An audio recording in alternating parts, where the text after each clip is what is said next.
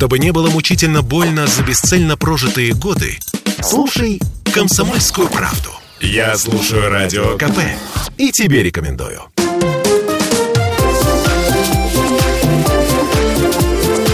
Открытая студия. А это по-прежнему открытая студия радио «Комсомольская правда» на самой большой тусовке эм, пиарщиков, людей, которые занимаются формированием общественного мнения в нашей стране. «Балтик Пиар Уикенд». Я Дмитрий Делинский. У меня в гостях Владимир Залужский, начальник управления коммуникации компании «Северсталь». Владимир, здравствуйте. Добрый день, добрый день.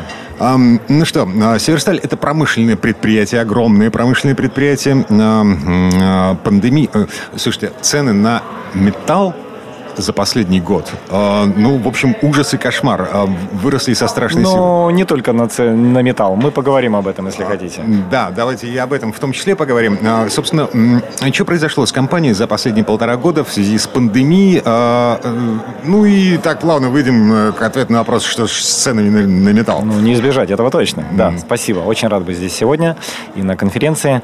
Северсталью все хорошо.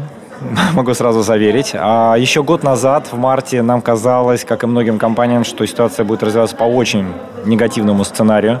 Мы видели, как закрывались основные рынки сбыта, мы видели, как пандемийные ограничения а, могли привести и заражение вирусом к остановке предприятий. Представьте, мы все-таки не офисная компания, мы огромная промышленная в нескольких регионах. У нас люди ходят ежедневно в цеха, работают, ну, варят есть... сталь, добывают уголь. И если, не дай бог, там бы возник хоть какой-то случай заражения, он бы стал массовым, мы бы просто остановили предприятие. Поэтому мы попали под закон о непрерывно действующих предприятиях, которые могли продолжать действовать и в пандемию, но соблюдение всех мер, которые мы быстро развернули. И, коротко скажу, к счастью, нам удалось избежать массовых случаев заражения. Мы не останавливали наше производство. Угу. Тем не менее, а, цены на металл выросли. В связи с чем? В связи с чем? Хороший вопрос. На самом деле, экономисты так это объясняют большую картину дам. А, в пандемию многие государства, центральные банки стали печатать в огромных количествах деньги, вливать их в экономику, на фондовые рынки. Соответственно, эти деньги сейчас приводят к инфляции и приводят к повышению стоимости на разные товары. Это первая причина. То есть искусственная накачка деньгами, которая была необходима в пандемию для поддержки, но избыток денег, он все равно где-то дает э, эффект. Второй момент. А интересная ситуация сложилась прошлом году, во время пандемии, предприятия в условиях вирусной и закрытия рынка коронакризиса стали сокращать объемы производства. Иногда сократить объемы производства и мировую логистику, а, это занимает несколько месяцев. В результате, когда в этом году э, ситуация с вирусом стала улучшаться, экономический рост возобновился, везде могли, возникли дефициты. Машин не хватает, чипов не хватает, строительных материалов не хватает. И стали даже не хватает. Если посмотрим в Европе, многие предприятия стояли с прошлого года и до сих пор не в состоянии выйти на прежние объемы производства.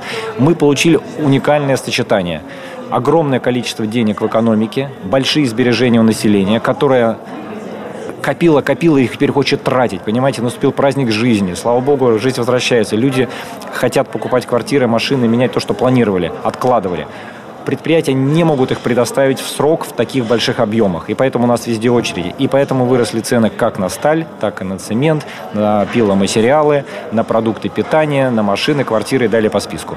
Кроме того, если говорить конкретно про квартиры, программа субсидирования ипотеки, прекрасная вещь, тем не менее дала огромному количеству потребителей выйти на этот рынок, плюс накопления, о которых мы говорили. И все вывели. И цены полетели вверх. Да, да, да. Поэтому а... ситуация с инфляцией всего касается не только стали. А спрос превысил предложение, закон рынка. Абсолютно. Вы абсолютно правы.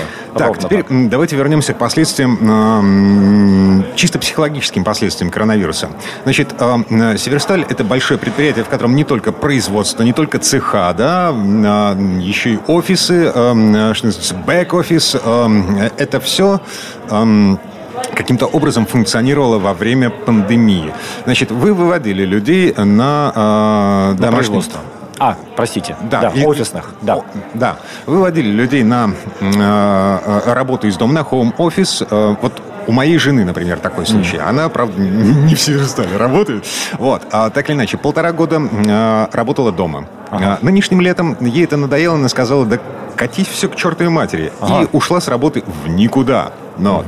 а, еще несколько таких людей среди моих знакомых. Эм, эта тенденция Это очень интересный момент, о котором вы говорите. Смотрите, мы, работодатели, ну, во-первых, мы очень быстро вышли на удаленку. У нас компания с очень серьезной цифровизацией, IT-процессами, поэтому мы за две недели, когда случился мартовский кризис, за две недели десятки тысяч человек тех, кто работают в производ... ну, как бы обслуживают производство, работают в функциях всевозможных, административный персонал, мы их вывели на удаленку. И мы до сих пор в ней пребываем, вы не поверите. То есть уже это время Северсталь все еще пребывает на удаленке в плане офисного персонала. Мы скоро уже выйдем, потому что ситуация с вирусом нормализуется. Ну так вот, мы очень быстро смогли адаптироваться для промышленной компании. Это невероятный успех. Но это предыдущие инвестиции в ту самую модную сейчас цифровизацию. Мы раньше начали это делать. Возвращаясь к вашему вопросу. Вы знаете, мы, все работодатели, недооценивали силу офиса. Мы всегда думали, что офис – это место, куда приходят люди работать, вот они сидят за компьютером и так далее. Нет, это гораздо больше. Это общение, это кофе, это чай, это покурить, это атмосфера, это юмор. И вот эта вот эмоциональная такая среда, если она хорошая, люди ее очень ценят. И у меня было самого пара сотрудников управления, которые в этом году ушли, к сожалению, очень ценных. Я когда говорю, почему ты уходишь? Почему? А, а мне говорят, я бы еще год назад бы не ушел. У нас такая семейная атмосфера. Мы всеми встречались, общались. А теперь я сижу дома, я за год потерял какую-то эмоциональную связь уже с вами, с компанией. И мне легче принять было решение, когда предложили уйти.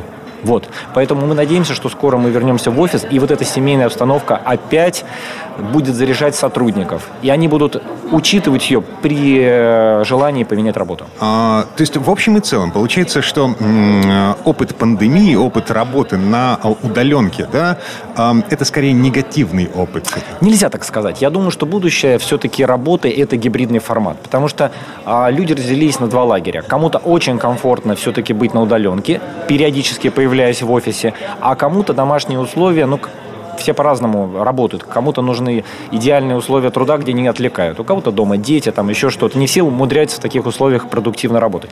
Те бы люди выходили бы в офис. Чего я опасаюсь? И это будет очень интересная э, история для каждой компании.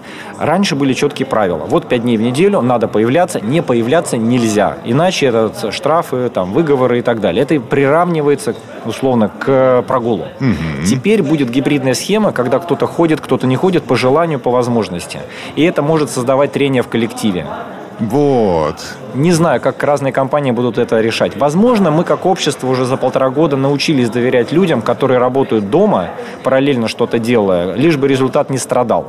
Может быть, это будет у каких-то коллег вызывать определенную зависть. С другой стороны, возможность, если будет предоставлена всем работать либо дома, либо в офисе, и ты сам выбираешь. Но она у всех, никого не дискриминирует. Нет такого, что в одном отделе сказали, двое обязательно ходят, потому что надо, чтобы кто-то дежурил в офисе, а трое, например, могут работать как хотят. Это создаст точно напряжение. Так делать нельзя. Так, и что получается? Вы в Северстале. Да. А какой путь вы выберете? Э, вот... Э, Мы сейчас в стадии принятия решения. Я думаю, у нас будет гибридная схема. Скорее всего, она либо будет позволять ряду сотрудников, ну или всем э, офисным, иметь вот эту возможность брать определенный day off, как говорят иностранцы, да, когда день ты э, работаешь из дома или там еще из какой-то среды, но не из офиса. Ну, ты предупреждаешь работодателя. Это первый путь. По нему, в принципе, э, шли многие компании еще до пандемии. Это возможность взять вот такой такой вот полуотгул, что называется, рабочий. Второй вариант – это то, что, может быть, будет несколько обязательных дней в офисе, обязательно для всех, и какая-то часть э, для работы из дома. Если человек из дома не хочет, он может продолжать работать все пять дней в офисе. Мы в стадии принятия решения будем смотреть, а, опросим сотрудников, спросим самих сотрудников. А, тоже путь, между прочим. Да. Владимир Залужский, начальник управления коммуникации компании «Северсталь» был у нас в гостях. Владимир, спасибо, хорошего дня. Спасибо и вам. Открытая студия.